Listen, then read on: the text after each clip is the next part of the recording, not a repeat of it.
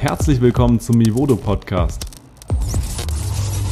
Dein Podcast über Mobilität. Willkommen zum Mivodo Podcast mit Morten und Daniel. Heute wollen wir uns mal mit unserem Kernthema beschäftigen, nämlich dem Leasing, weil da uns auch immer wieder Fragen erreichen auf unserer Plattform, per E-Mail, es wird angerufen und so weiter. Und deswegen wollten wir jetzt einfach mal so eine Art wie äh, Ask Me Anything oder äh, Testimonial-Video machen und wer würde sich dafür besser eignen als äh, Morten von Mivodo. Und deswegen wollte ich dir jetzt einfach mal direkt die Frage stellen, Morten, du liest ja Autos schon eigentlich dein ganzes Erwachsenenleben, das stimmt, oder? Oder ein Großteil ich davon? Äh, noch äh, bisher kein Auto besessen, sondern bisher nur geleast. Ja, okay. Und da wollte ich dich einfach mal fragen, äh, was gibt dir das Leasing, beziehungsweise warum bist du überzeugt davon? Ja, also grundsätzlich mal, der, aus meiner Sicht der größte Benefit am Leasing ist ja, dass man für die Nutzung bezahlt. Also es ist ja quasi eine Art Miete. Also ich zahle einen monatlichen Betrag für das Auto und dafür kann ich eben ein Auto über einen Zeitraum X fahren und kann habe dann auch die Möglichkeit, relativ schnell oder relativ zügig auch das Auto zu wechseln. Das finde ich persönlich besonders spannend, weil man ja auch in jungen Jahren äh, flexibel sein möchte. Also man möchte ja, man mhm. erstmal, wenn man also wenn man jung ist, erstmal gibt es dann große Divergenzen auch, was das persönliche Einkommen zum Beispiel betrifft. Mal ist man vielleicht, äh, hat man einen Ferienjob, mal hat man äh, durchgehende gute Beschäftigung, mal hat man, macht man vielleicht Praktikum, Ausbildung und so weiter. Kann das halt dann äh, darauf auch äh, anpassen und planen. Und dann fängt man dann, also man, dann fängt man vielleicht ein Studium an oder es, also es gibt ja immer Eventualitäten im, mhm. im Hinblick darauf, wie man seine Lebensgestaltung unternimmt. Und da bietet das Leasing halt gewisse Flexibilitäten, weil ich von vornherein weiß, äh, ich mache einen Leasingvertrag zum Beispiel für 24 Monate, für 36 Monate, es gibt auch teilweise 12 Monate. Oder wenn man in den Auto-Bereich schaut, kann man sogar ein Fahrzeug für eine noch kürzere äh, Nutzungsdauer bekommen. Mhm. Und dementsprechend ist es aus meiner Sicht ein sehr, sehr gutes Produkt, was man, was man äh, wo man eben nicht so viele Risiken und Verbindlichkeiten hat. Denn wir müssen uns ja anschauen, was wären jetzt die anderen Optionen. Ich könnte mir ein Auto kaufen und hätte dann erstmal einen großen Anfangsbetrag, den ich bezahlen muss. Und dazu natürlich noch weitere Risikokosten, insbesondere wenn ich einen Gebrauchtwagen kaufe, weil wir wissen ja alle, Neuwagen kaufen lohnt sich nicht, weil dann habe ich erstmal einen riesen Wertverlust, den ich bezahlen muss und dieser Wertverlust ist in der Regel größer als die Leasingraten, die ich in den ersten Jahren bezahle. Und bei einem Gebrauchtwagen habe ich den Risikofaktor, das Auto gehört mir, Eigentum bedeutet auch Verantwortung.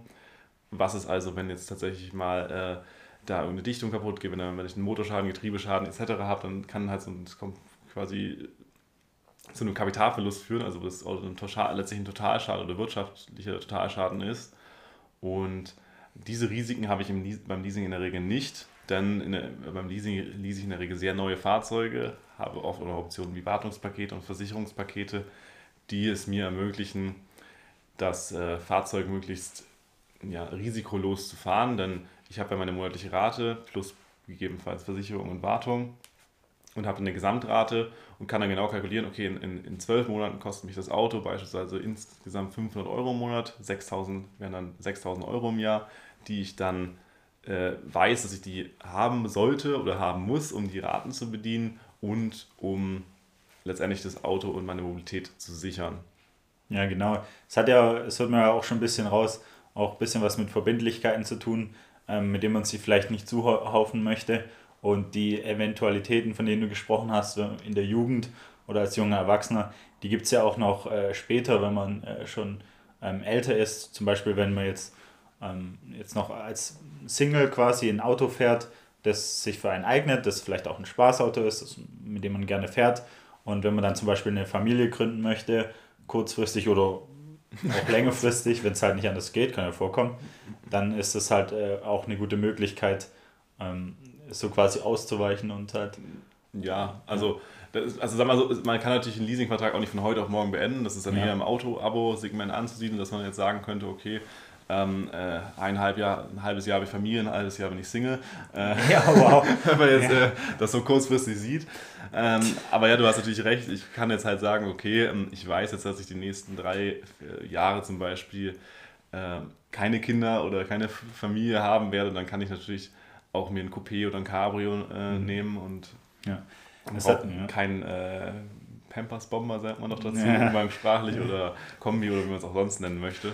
Ja, also es hat auch, ich glaube auch für äh, Young Professionals, wie es ja auch häufig genannt wird, auch was ähm, einfach mit dem Verlangen zu tun, auch das Auto zu fahren, was man fahren möchte und was man sich im Zweifelsfall ähm, wahrscheinlich sonst nicht zulegen würde. Und das ermöglicht ja auch das Leasing so ein bisschen. Ja. Das war wahrscheinlich auch für dich interessant, oder? Ja, natürlich. Also im Endeffekt, wenn man jung ist und sage ich jetzt einfach mal ins äh, Berufsleben oder in, mhm. in, welches Leben auch immer startet, ja, dann äh, verdient man ja, also das heißt, wenn man gutes Geld verdient, kann man ja schon machen, wenn man jung ist, dann hat man ja in der Regel, ist es nicht so, dass man jetzt lange, lange Ersparnisse hat von äh, vielen Jahren, sondern man möchte ja im Endeffekt möglichst heute mobil sein und nicht jetzt fünf bis zehn Jahre sparen und sich dann irgendwie dieses Traumauto zulegen, sondern mhm. man möchte möglichst schnell zu seinem äh, Traumauto kommen. Und da ist Leasing natürlich ein Vehikel, was man nutzen kann. Jetzt kann man sich natürlich darüber streiten, macht es Sinn, wenn man jetzt x tausend Euro im Monat verdient, dann ein Auto zu leasen für x 100 Euro im Monat. Da gibt es immer wieder Diskussionen, was macht Sinn, was macht keinen Sinn. Das ist natürlich letztendlich eine persönliche Entscheidung, aber man kann letztendlich sagen, wenn ich dieses Auto lease, dann kann ich das Ganze kalkulieren und weiß, was ich mir an die sozusagen auferlege, weiß, was ich immer in der Laufzeit für Kosten für dieses Fahrzeug habe. Das kann ich sehr gut kalkulieren. Während ich, wenn ich das Auto, wenn ich das Auto kaufen muss, erstmal diesen Anfangsinvest haben. Und mhm. ich weiß halt auch nicht, was es dann in x Jahren so. Also ich weiß halt den Leasingvertrag, das Auto gebe ich zurück, dann sind die Kosten, also die Kosten sind weg. Und wenn ich das Auto kaufe oder gegebenenfalls auch finanziere, dann sind die Verträge ja viel länger und ich muss ja auch noch muss ja viel mehr abbezahlen, um das gesamte Fahrzeug zu amortisieren. Ja, genau. Und weil du auch gesagt hast, dass es vielleicht äh, auch eine persönliche Entscheidung ist, ob man das sein Geld dafür ausgeben möchte. Ein Leasingvertrag, wo man ganz klar sagen muss, ist ja auch äh, das Recht von jeder Person selbstbestimmt ihr Geld auch dafür ausgeben ja, zu können, für was sie halt möchten. Und wenn, wenn halt Personen halt gerne mit einem Auto fahren, wenn es jetzt, keine Ahnung, einen sportlichen Wagen oder. Ja. Also ich denke, da gibt es also zwei Perspektiven. Man kann einerseits mal darüber sprechen, ähm, macht Leasing Sinn als grundsätzliche Mobilitätsbeschaffung? Also macht es Sinn, sich ein Leasing-Auto zu, zuzulegen, wenn man wirklich aufs Finanzielle schauen möchte, also wenn man wirklich kostengünstig mhm. unterwegs sein möchte. Und B, macht Leasing Sinn, wenn man jetzt äh, eher so diesen hedonistischen Gedanken hat und sagt, äh, man möchte äh, Fahrspaß und möchte ein geiles Auto fahren und jetzt sage ich mal, die Sparsamkeit und die finanziellen, das finanziell intelligente Handeln eher hinten anstellt. Ja, es gibt ja verschiedene ja, äh, Sichtweisen. Und ich denke, wenn man jetzt mal rein aus der finanziell sinnvollen Sicht spricht, dann konkurriert ja quasi so ein, so ein günstiges Leasingangebot von einem Kleinwagen. Sagen wir jetzt zum Beispiel, was ja immer sehr günstig äh, vertickt wird, was rausgehauen wird, ist ja der zum Beispiel Fiat 500. Ja. Für den kriegt man auch eine relativ günstige Versicherung schon in jungen Jahren. Der hat auch, ähm, also wenn man den Wartungspaket nimmt, dann ist er auch nicht so viel teurer und auch die Wartung ist nicht so teuer. Und den gab es ja teilweise schon für 49, 950, 69 Euro im Monat. Ja. Mit einer durch Basisausstattung ist auch ein einfaches Auto. Aber Jetzt sagen wir mal, das Ding, das, oder im Auto-Abo gibt es das Modell auch, da kostet es 199 ja. Euro. Also sage Versicherung und so weiter. Ja, all inclusive, ja. genau. Ja. Das heißt, ich sage jetzt einfach mal pauschal, das Auto, ein Fiat 500, kann man mit inklusive all, aller Leistungen außer Tanken für locker 200 Euro im Monat fahren. Beweist ja das Auto-Abo und im Leasing wird man sogar noch ein bisschen darunter liegen. Und das, das bedeutet, dass man da, wenn man das jetzt so rechnet, hat man jährlich einen Aufwand von 2400 Euro, die das Fahrzeug kostet, exklusive dem, äh, der Benzinkosten. Mhm. Und jetzt muss man halt gegenrechnen, okay, was würde mich jetzt ein vergleichbares Fahrzeug kosten, wenn ich es kaufen würde? Klar kann man jetzt argumentieren, ich kann mir ja auch einen Gebrauchtwagen holen, der kostet nur 3000 Euro und dann ist das ja schon nach dem ersten Jahr günstiger. Aber da sind wir wieder bei dem Thema, was habe ich an Reparaturen, was habe ich da an Verschleiß, was habe ich da an Problemen. Mhm. Das heißt, um eigentlich vergleichbar, um vergleichbar zu sein, müsste man sich eigentlich einen jungen gebrauchten Fiat 500 kaufen, der vielleicht noch so 8.000, 9.000 Euro kostet. Mhm. Und dann müsste man vergleichen, okay, hat er in dem Jahr einen gleichen Wert, also hat, verliert er in einem Jahr 2.400 Euro an Wert? Mhm. Beziehungsweise ich muss ja auch bei dem gekauften Versicherung, Wertung und weiter alles Richtig. einrechnen. Also eigentlich verliert er 1.200, sagen wir mal die Hälfte im Jahr an Wert versus äh, oder verliert er sogar mehr an Wert. Und das muss ich eben vergleichen. Und da mhm. sage ich halt bei so günstigen Autos wie, wie dem Fahrzeug, ist aus meiner Sicht das, das Leasing meistens günstiger. Ich habe einfach keine Eventualitäten, ich habe keine Bindung an das Auto, ich habe keine Verpflichtungen. Ich, ich kenne meine monatliche Rate und kann da sehr flexibel ähm, eben auch äh, reagieren. Und deshalb kann Leasing auch aus finanzieller Sicht Sinn machen. Man muss es halt durchkalkulieren und genau vergleichen. Und man hat beim Leasing ja keine Eventualitäten, weil ich weiß halt nie, wir sprechen wir auch in der aktuellen politischen Lage immer mehr über Fahrverbote, autofreie Ja. Innenstädte. Ist, ähm, dann, dann kann natürlich, kann es natürlich sein, dass, dass, wenn man sich jetzt so einen gebrauchten Kleinwagen für 10.000 Euro kau- kauft, dass der unter Umständen viel schneller einen Wertverlust hat, also viel schneller im Wert sinkt, weil beispielsweise jetzt sogar es heißt plötzlich, okay, jetzt sind bestimmte Euroklassen ausgeschlossen, auch bei Benzinern, weil es gibt ja zum Beispiel auch Benzinern den Zeitpunkt, wo ähm, die Otto-Partikelfilter eingesetzt wurden, um den, ähm, Otto, äh, um den Ultrafeinstaub rauszufiltern. Dann geht's ja, also man wissen, wir wissen ja nicht, was politisch passiert in den nächsten Jahren, wir wissen also nicht, was, ähm, was da an Ja. Umweltauflagen auf uns zukommt. Und gerade aus, äh, gerade aus ja. dem Grund äh, kann man Wertverluste auch schwer kalkulieren und daher äh, ist man da im Leasing in der Regel eher auf der sicheren Seite, weil ich im, Vor im Vorhinein weiß, Ja. was ich zahle. Ja, und vor allem das ist ja nicht nur der Wertverlust, wenn du jetzt äh, mit einem Diesel nicht mehr in deine Stadt reinkommst, du aber dahin musst, dann bist du ja aufgeschmissen dann. Und im Leasing hast du we wenigstens noch quasi so einen sicheren Vertrag, weißt, wann der ausläuft Ja. und du bist dann nicht so ans Auto gekettet und wenn du es verkaufen möchtest, hast du keinen, bekommst du keinen Gegenwert mehr davon. Ähm, das ist ja schon, da in dem Szenario ist das äh, ist Leasing natürlich sehr sinnvoll. Ja, und man muss auch, muss auch fairerweise auch dazu sagen, dass halt heute Leasing auch anders ist als, als vor vielen Jahren noch. Wir haben also die ganzen Online-Plattformen, auch wie Mivodo, ähm, steigt natürlich der Preisdruck, weil natürlich die Leute jetzt äh, Angebote aus ganz Deutschland vergleichen können und es nicht mehr so ist, dass man eben dann, äh, da ich zu zehn Autohäusern fahren muss oder, äh, und dann irgendwie einzelne Angebote vergleicht, sondern mittlerweile gibt es halt ähm, da Konkurrenzdruck aus ganz Deutschland. Die Wettbewerbssituation ist nochmal anders. Es gibt es kein Restwertleasing mehr, sondern fast alles ist Kilometerleasing. Das heißt, da gibt es dieses Restwertrisiko nicht mehr. Schaut euch da gerne mal, wenn euch das genauer interessiert, unseren Artikel an zu Restwert versus Kilometerleasing. Es ist halt im Wesentlichen so, dass man bei heutigen Leasingverträgen ähm, nicht mehr haftet, wenn das Auto nach dem Leasingvertrag äh, erheblich an Wert verliert, sondern dieses Restwertrisiko liegt jetzt beim Leasinggeber. Deshalb nennen wir das auch Kilometerleasing. Und das sind eben mittlerweile fast alle Leasingverträge. Ja, also müsst ihr aufpassen, ähm, wenn es irgendwo ein Restwert-Leasing-Vertrag angeboten wird, dann habt ihr halt. äh, Den würde ich halt auf ein gar keinen Fall nehmen heutzutage. Ja, würde ich auch nicht machen. Dann habt ihr halt auf jeden Fall ein Risiko, das äh, ihr euch eigentlich sparen könnt.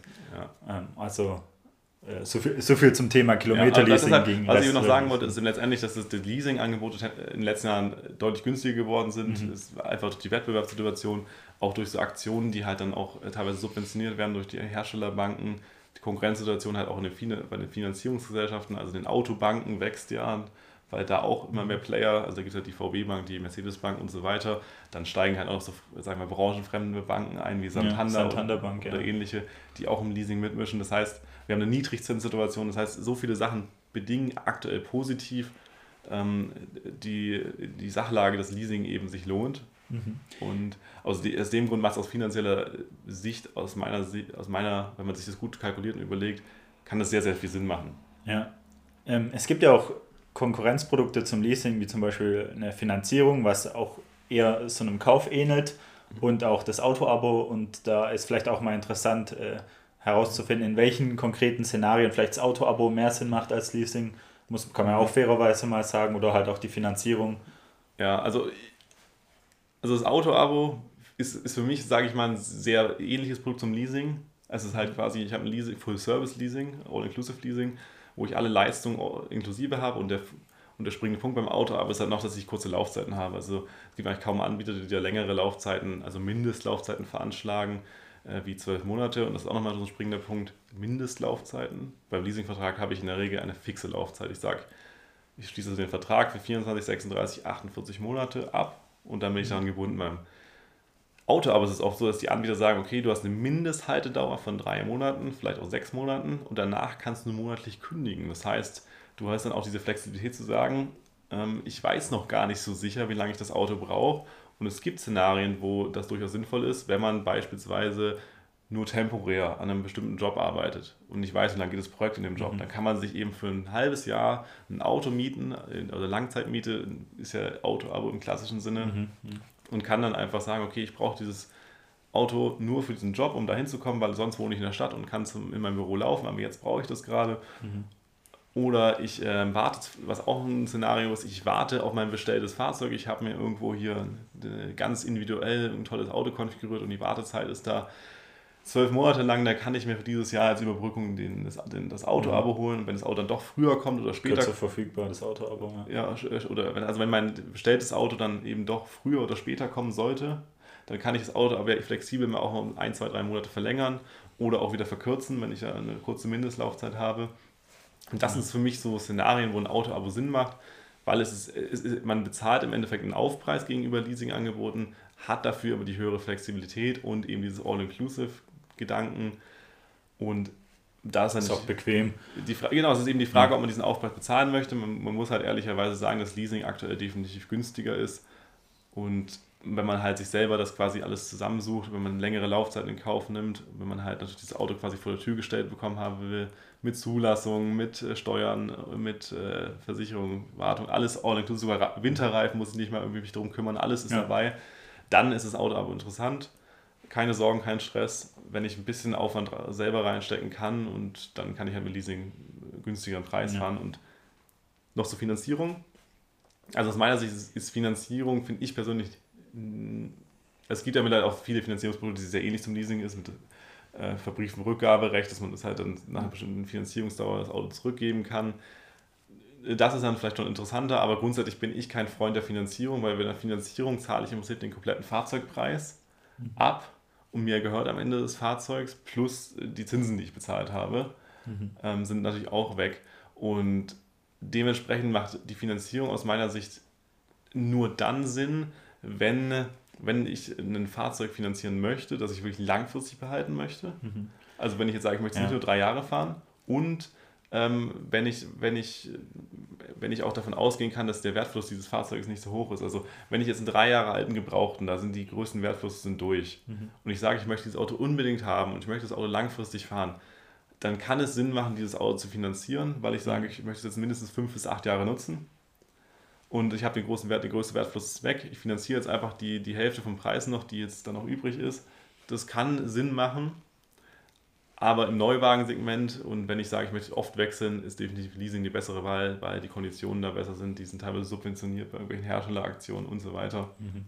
Ja, Finanzierung ist ja auch interessant, wenn man das Auto halt unbedingt besitzen möchte, aber nicht gleich am Anfang den vollen Preis bezahlen ja, kann. Ja, richtig. Das ist ja. ein äh, wesentlicher Punkt. Also ich, wo ich zum Beispiel so wo ich es verstehen kann, wenn man sagt, okay, es gibt zum Beispiel so Autos, die, ich möchte, möchte ein besonderes gebrauchtes Auto haben, wo ich vielleicht auch ähm, Bock drauf habe, da vielleicht noch was zu ändern an dem Fahrzeug später. Mhm. Oder wenn ich, ich möchte das äh, Auto äh, längerfristig fahren, dann äh, kann es sinnvoll sein, diese, das, das über eine Finanzierung zu machen, wenn man eben den Barbetrag nicht äh, zur Hand hat. Das haben ja die wenigsten heutzutage bei den Autopreisen. Mhm. Aber grundsätzlich wenn man jetzt ein Standardfahrzeug möchte, das, sagen wir, den durchschnittlichen Audi A4 2.0 TDI, schwarze Lackierung, das, da lohnt sich das nicht. Aber wenn ich jetzt sage, oh, jetzt hier so ein ähm, BMW M4, noch hier ohne OPF, noch einen geilen Sound dran, also noch irgendwie gute Regularien, gute Top-Ausstattung, kann das auch interessant sein, so ein, sagen wir, drei Jahre altes Fahrzeug zu nehmen, was es vielleicht auch nicht in Masse gibt, was dann halt auch im Werterhalt relativ gut ist mhm. und was, wo ich selber sage, ich möchte langfristig fahren, kann sich die Finanzierung mhm. durchaus lohnen. Was wir auch noch kurz ansprechen sollten, ist, ähm, es gibt ja so das Vorurteil, dass Leasing sich überhaupt nicht für Privatkunden lohnt. Das haben wir jetzt heute auch schon ein bisschen angesprochen. Und da kann man vielleicht noch kurz einen äh, Unterschiede zwischen Privat- und Gewerbeleasing äh, aufklären. Ja, also im Wesentlichen äh, unterscheidet sich das nicht so stark voneinander. Im Wesentlichen ist Leasing das gleiche Produkt erstmal. Also ob ich jetzt ein Auto gewerblich oder privat lease, macht erstmal von dem Leasing an sich nicht den großen Unterschied. Äh, den großen Unterschied. Der wesentliche Unterschied ist, warum Gewerbeleasing wo sich mehr lohnt oder es oft heißt, dass es sich mehr lohnt, ist, dass einmal die Konditionen für Gewerbe oft besser sind, was daran mhm. liegt, dass eben die Autobanken und auch die Hersteller eben da mehr Nachlässe gewähren, bessere Konditionen gewähren, weil sie eben in die Flotten rein möchten, weil sie ähm, eben Gewerbekunden anziehen möchten, weil dann oft auch mehr als ein Fahrzeug da ähm, ja. äh, geholt wird. Und was natürlich noch äh, für Gewerbekunden attraktiv ist, ist natürlich, bei, bei, bei Firmen spielt halt Liquidität eine Rolle. Also da geht es halt darum, wie viel Geld hat die Firma auf dem Konto, um halt auch agieren zu können, um vielleicht Marketingkampagnen zu machen, Investitionen zu tätigen. Und da möchte man halt nicht, äh, wenn jetzt die Firma braucht fünf Autos, die kosten 80.000 Euro, da sagen wir jetzt so einfach zu rechnen 100.000 Euro, da möchte ich nicht 100.000 Euro auf einmal weghauen. Da sage ich lieber, okay, ich zahle ähm, 5.000 Euro im Monat für diese äh, fünf Autos weil das einfach liquiditätsschonend ist. Das kann ich komplett als Betriebsausgabe absetzen, muss das, muss das Fahrzeug nicht über längere Zeit abschreiben. Das ist jetzt alles Steuerrecht, das ist auch keine Steuerberatung, sondern einfach mal in der äh, Theorie skizziert. Das heißt, es gibt da so einige finanzielle interessante Kniffe und Vorteile, warum das für Unternehmen so besonders interessant ist.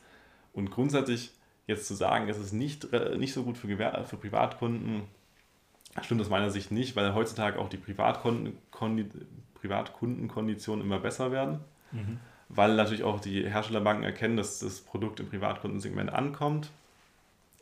Und zum anderen, und zum anderen ist äh, Leasing eben ist, ist, ist Leasing wie jede andere Ausgabe auch im Privatkundensegment so, dass ich, natürlich kann ich das nicht absetzen, aber wenn ich mein Auto kaufe und finanziere, kann ich das ja auch nicht absetzen, ja. wie ein Unternehmen. Also deshalb ist der Vergleich, der hinkt dann immer zu sagen, es lohnt sich nur für Gewerbe.